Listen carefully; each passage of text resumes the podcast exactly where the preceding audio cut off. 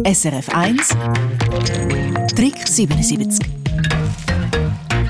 wenn eine Gruppe von Leuten in den Wald rausgeht, bröteln, dann übernimmt die oder der, das Feuer macht, schon ein bisschen Verantwortung, muss man sagen, weil entweder brennt es und man ist der König oder es brennt nicht und es droht Schmach, dass dann irgendjemand sagt, komm, lass mich mal an, ich kann das. Dass das nicht passiert, haben wir Tipps und Tricks gesammelt. Crispin Zimmermann, welche zündenden Ideen sind da alle zusammengekommen?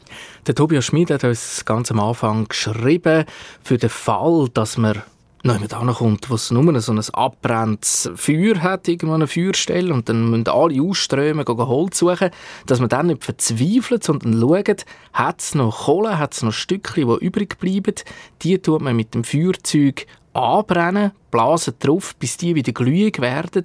Und so hat man eigentlich die Basis, dass man mit der Kohle vom Vorgänger das neue Feuer wieder anzünden bis dann die anderen wieder zurückkommen aus dem Wald mit den Holzstückchen. Und der Ernst Schmid, er sagt, neben Feuerzeug ist ein Sackmesser mindestens so wichtig. Warum?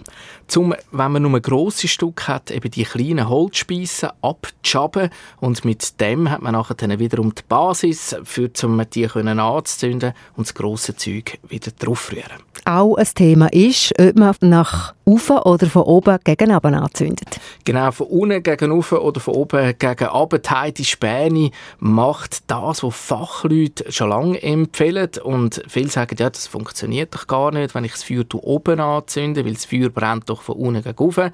Es ist nur mal so, dass das funktioniert. Sie hat uns das beschrieben. Das Feuerholz stapelt man so, dass man die grossen Stücke unten an tut, zum Beispiel im Ofen rein, und dann das kleine Geschmäus oben drauf. Und wenn man eine Anzündhilfe hat, dann legt man die ganz oben drauf, zündet dann an wie bei einer Pyramide und dann brennt das eben von oben nach unten. Das gibt weniger Rauch und weniger Emissionen und ist, also wenn man das noch nie gemacht hat, ganz sicher ein Versuch wert.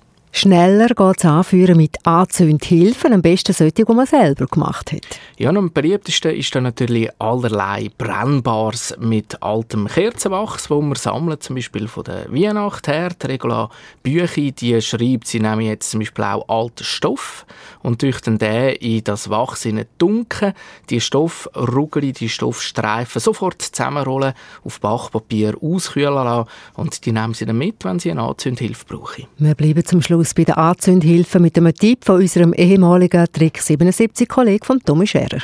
Als ich mal bei ihm daheim war, da habe ich einen grossen Korb gesehen mit zusammengekrugelten Papiersäckchen und natürlich wollte wissen, was sind das da für Papiersäckchen. Und hat sie gesagt, ich sammle das ganze Jahr durch vom Beck die Säckchen und nach der Weihnacht da schneide ich dann das Tannenkreis von den Bäumen, von der Dekoration ganz klein und tue das in die Säckchen abfüllen. Und so habe ich das ganze Jahr durch auch wieder Anzündhilfe, so die Säckchen mit dem Kreis drin, wo ich irgendwo ins Feuer reinlegen für zum Anzünden und hat Säckchen und das Kreis nochmal brauchen SRF 1 Trick 77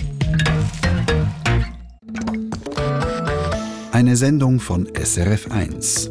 Mehr Informationen und Podcasts auf srf1.ch.